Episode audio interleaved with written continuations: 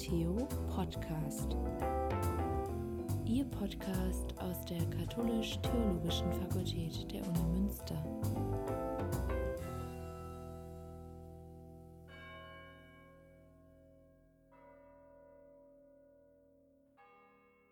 Dr. Marianne Heimbach-Steins ist Professorin für christliche Sozialwissenschaft und Direktorin des gleichnamigen Instituts. Derzeit ist sie auch Prodekanin für Forschung, Internationalisierung und wissenschaftlichen Nachwuchs. Dr. Claudius Bachmann und Josef Becker sind wissenschaftliche Mitarbeiter am Institut für christliche Sozialwissenschaften.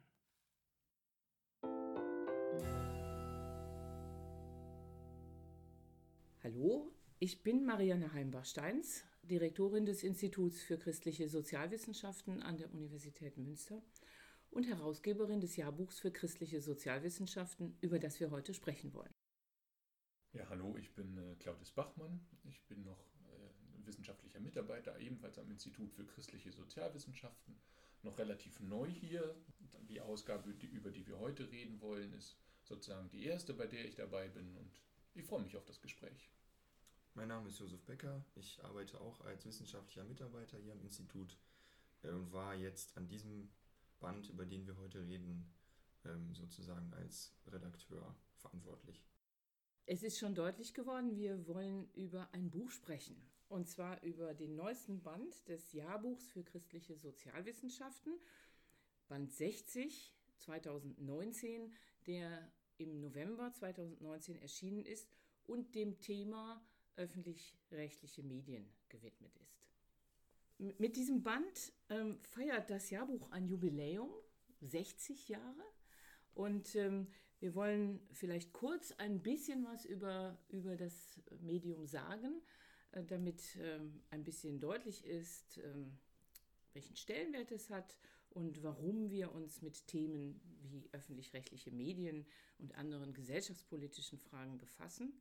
Wir können damit gleichzeitig ein bisschen Einblick in die generelle Arbeit äh, an diesem Medium, an, der, an dem Jahrbuch für christliche Sozialwissenschaften geben. Was ist das Jahrbuch? Es gehört eigentlich von Anfang an, seit Band 1 1960, zum Institut für christliche Sozialwissenschaften an äh, der Katholisch-Theologischen Fakultät. Und ähm, es wurde gegründet als ein Publikationsmedium des Instituts, ist dann aber relativ bald zu einem wichtigen Medium der ganzen Arbeitsgemeinschaft christliche Sozialethik, christliche Sozialwissenschaften geworden.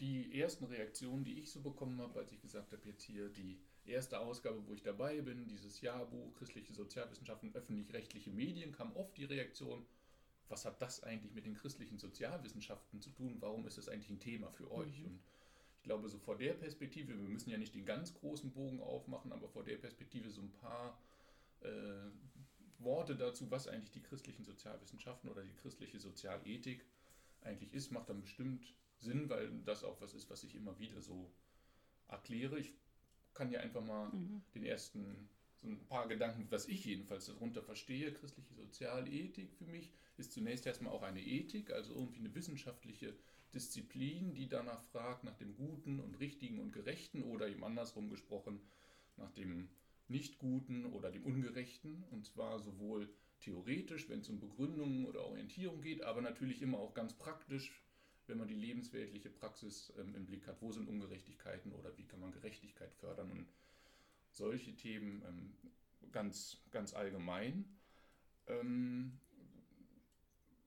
das, nee, dann ist es jetzt ja nicht nur eine Ethik, sondern eben auch eine theologische Ethik, eine christliche Ethik, was dem ja nochmal einen besonderen, etwas spezifischeren Deutungshintergrund gibt. Und es ist eben nicht nur eine allgemeine Ethik, sondern eine Sozialethik, was die Frageperspektive nochmal ein bisschen zuschneidet. Und ich sage vielleicht noch kurz was zu diesem Sozialen, weil das auch für mich immer ganz spannend ist, dass es eben weniger nach dem Guten und Richtigen fragt im konkreten Fall des Einzelnen, sondern eher eine übergeordnete Perspektive einnimmt und nach Bedingungen, Strukturen, Zusammenhängen, Prozessen fragt, die eben das Gute und Richtige oder das Lebenswerte oder eben das Ungerechte ermöglichen, behindern und solche Fragen. Und das hat dann entsprechende methodische Konsequenzen, also wie man fragt, wonach man fragt, aber natürlich auch konkrete inhaltliche, womit man sich eigentlich beschäftigt.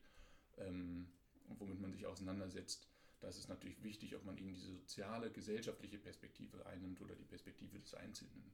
Mhm. Das war so die eine Spezifikation. Die andere, dieses, ja, jetzt sind wir natürlich nicht nur eine philosophische Ethik, sondern haben eben noch dieses christliche Sozialethik-Präfix. Und auch das ist wahrscheinlich mal spannend, kurz darüber zu reden, warum, was das ausmacht eigentlich bei unserer disziplinären mhm. Frageperspektive.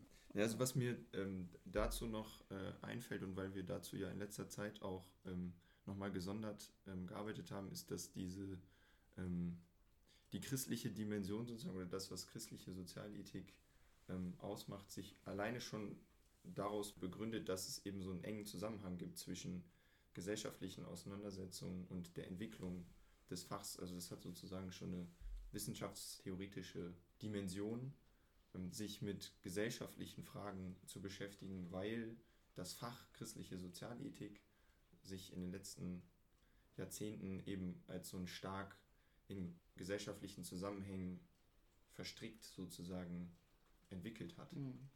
Ja, und deswegen würde ich sagen, ist es schon von dem her gesehen, ja, also die christliche Dimension, die ergibt sich schon daraus, dass ähm, das Fach selbst verwickelt ist in diese gesellschaftlichen Auseinandersetzungen, mhm.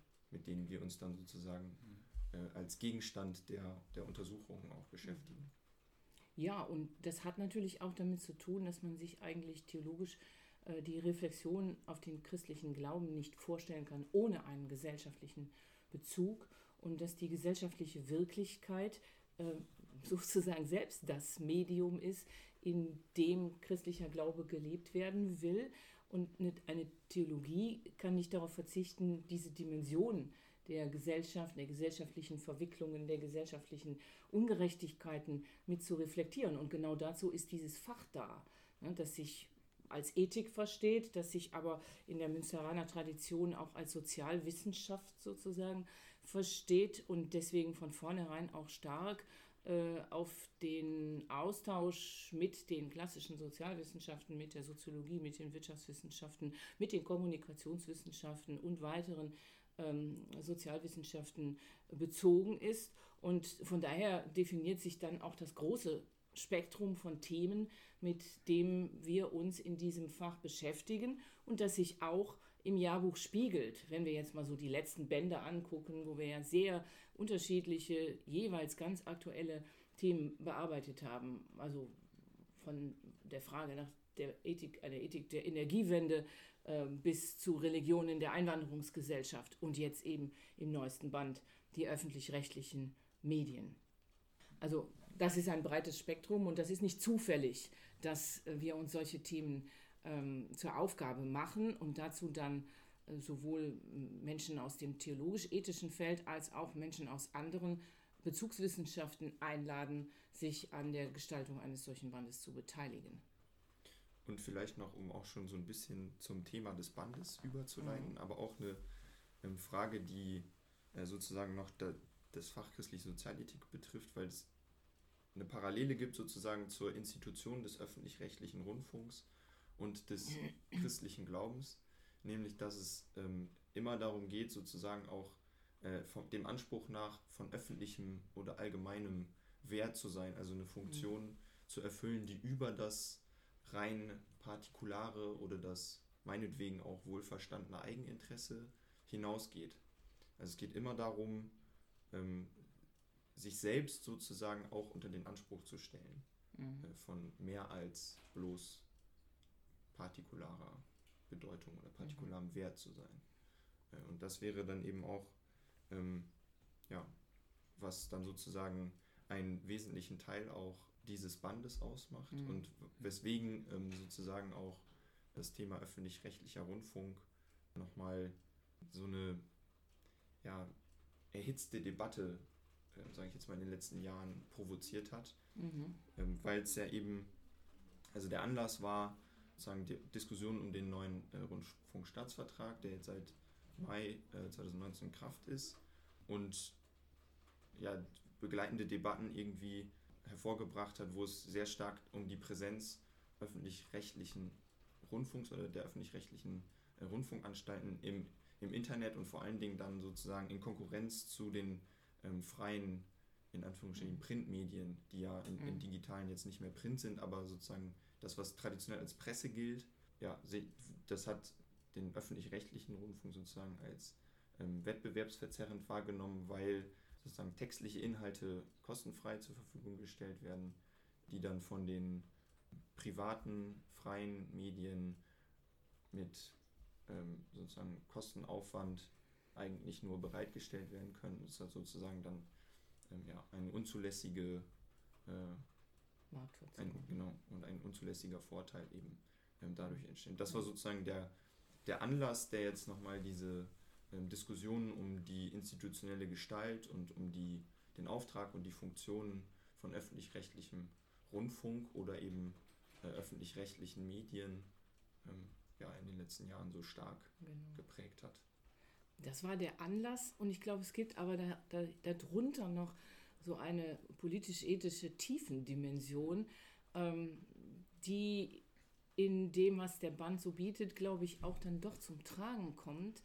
Ähm, wir haben ja nicht nur diese Debatte, die über den Rundfunkstaatsvertrag äh, aufgefangen worden ist, sondern wir haben ja auch doch in den letzten Jahren eine sehr brisante politische Debatte überhaupt um den Stellenwert des öffentlich-rechtlichen Rundfunks gegenüber ähm, Interessen, die Medien sozusagen viel stärker, ähm, ja, wie soll ich sagen, zu, nicht nur zu privatisieren, sondern sie auch zu politisieren äh, im Interesse bestimmter Gruppen der Gesellschaft. Und ähm, du hast ja vorhin diesen Aspekt angesprochen, dass die öffentlich-rechtlichen Medien mehr sein sollen, als ähm, partikulare Interessen zu verfolgen und zu bedienen. Ähm, wenn man das in die klassische Terminologie der Sozialethik übersetzt, heißt das einen Gemeinwohlbezug haben sollen. Und dafür ist, glaube ich, diese, diese Frage, wo ist der Ort und der Stellenwert und wer verantwortet den Rahmen, in dem ähm, Medienarbeit ähm, für die Gesellschaft, in der Gesellschaft betrieben wird, glaube ich, sehr, sehr wichtig. Und ähm, gegenüber allen möglichen Tendenzen, die, die sich ja durchaus stark in der Gesellschaft artikulieren, Medien, Rundfunk, Fernsehen, politischen Interessen dienstbar zu machen, äh, scheint mir diese ähm, Verteidigung des öffentlich-rechtlichen Rundfunks eine doch sehr, sehr wichtige politisch-ethische Aufgabe zu sein, der ich unser Jahrbuch durchaus zuordnen würde.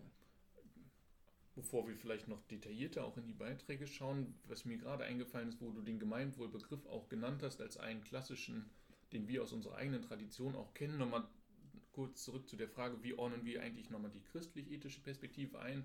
Das fand ich auch ganz spannend, dass wenn man jetzt öffentlich-rechtliche Medien hört, fällt das nicht sofort auf. Aber in den einzelnen Debatten, die ja unser Jahrbuch auch nachzeichnet, dass es immer wieder so Terminologien, Begriffe, Themen auftauchen, die eigentlich, die wir selber genuin in unserem Repertoire kennen. Natürlich vor, also zu aller Vorderst ist das so ein Begriff gewesen wie diese Gemeinwohlfrage, die in mhm. verschiedensten Beiträgen immer wieder auftaucht, aber auch sowas wie äh, Selbstvergewisserung, Selbstverständigung, Selbstwirksamkeit, also alles, was sowohl auf gesellschaftlicher aber auch Ebene, aber auch den Einzelnen betroffen, aber auch so die Frage der Integration, äh, Gesellschaft des Einzelnen und viele, viele andere Sachen, wo man immer den Eindruck hatte, holla, das sind ja tatsächlich Begriffe und Kategorien, wo wir direkt auch als theologische Ethik sofort anschlussfähig werden können und mit unserer Perspektive uns an dieser Diskussion beteiligen. Mhm. Das ist jetzt, war vielleicht jetzt nochmal so eine übergeordnete Beobachtung von mir, als ich so mit diesem Bank zu tun hatte, aber was auch nochmal reinspielt ähm, in, in die Eingangsfrage, die wir hatten, warum beschäftigt sich eigentlich unser Jahrbuch mit dieser Thematik? Eben weil wir ganz viele Themen und Begriffe haben, die entweder anschlussfähig sind oder wo wir zumindest sagen, aus unserer Perspektive als eine Ethik des Sozialen ähm, sollten wir, auch wir uns auf jeden Fall darüber Gedanken machen und am Gespräch beteiligen mit den anderen Wissenschaftlern. Und klar, ja. die Gemeinwohlsache ist da das zu aller Vorderst, ja. weil es wirklich sich so durchgezogen hat, habe ich mir, ist mir auch, würde ich auch so sehen. Ja. Und ich glaube, dass ähm, der, oder einer der Gründe, warum äh, gerade die öffentlich-rechtlichen Medien so unter Druck geraten, ist ja, weil sie sowas in Anspruch nehmen. Also ähm, das ist ja auch genau das, was sozusagen gegen sie gewendet wird. Also von den entsprechenden, ähm, also die entsprechende Kritik, also das, was äh, so ein bisschen beschönigend manchmal Medienkritik genannt wird und wohinter sich oft so Diffamierungen oder äh, irgendwie reine Polemiken oder sowas ähm, verstecken. Äh, das sind ja ganz oft sozusagen äh, so Wendungen, die dann sowas wie Unabhängigkeit äh, oder weltanschauliche Neutralität oder ähm, ja, Überparteilichkeit oder sowas äh, als sozusagen den Eigenanspruch des öffentlichen rechtlichen oder öffentlich-rechtlichen Mediensystems ja, in Frage stellen. Also dass sie dem sozusagen nicht gerecht werden. Und das äh, ist, glaube ich, so auch eine der, der Schwierigkeiten und der Probleme, äh, das dann äh, überzeugend argumentativ zu entkräften.